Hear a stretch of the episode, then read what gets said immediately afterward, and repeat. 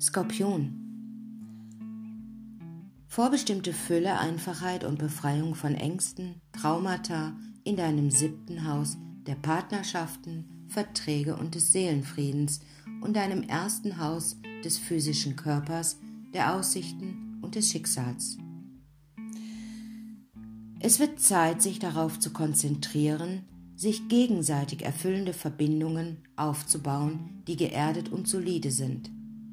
Mit dem Nordknoten im Stier in deinem siebten Haus wirst du genau darauf dich konzentrieren, Beziehungen zu schaffen, die dein Herz und deine einzigartige Lebensperspektive stärken.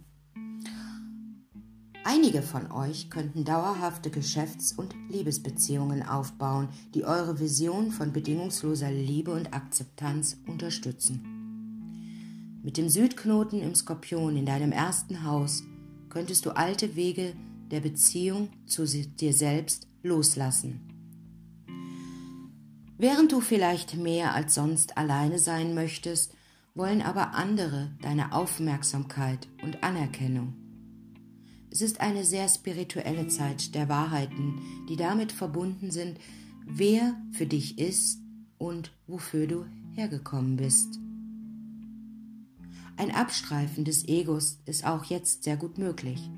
Du hast es satt, dass andere deine Grenzen und deinen Sinn für persönlichen Raum nicht respektieren. Da das siebte und erste Haus hervorgehoben sind, liegt der Schwerpunkt auf Verbindungen, die deine Zeit und Energie auch wirklich wert sind. Mit dem Nordknoten im Stier in deinem siebten Haus könnte es eine Erweiterung um Beziehungen geben und eine Fähigkeit, offener dafür zu sein, andere in dein Leben zu lassen.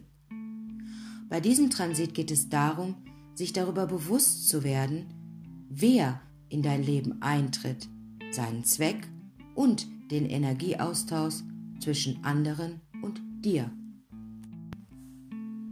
Mit dem Südknoten im Skorpion in deinem ersten Haus wirst du viele alte Sichtweisen auf dich selbst loslassen. Eine spirituelle Lektion über Selbstvergebung und Bewusstsein ist jetzt möglich.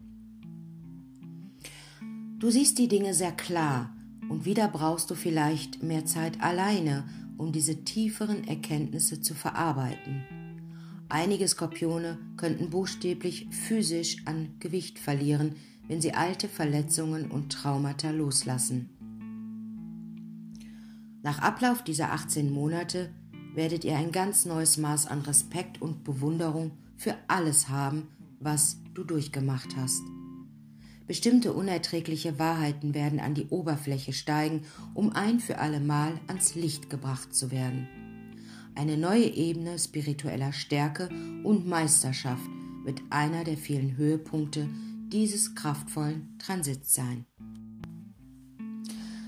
Da das siebte und erste Haus hervorgehoben sind, solltet ihr es vermeiden, andere auszuschließen und gleichzeitig alte und veraltete Sichtweisen von euch selbst beizubehalten.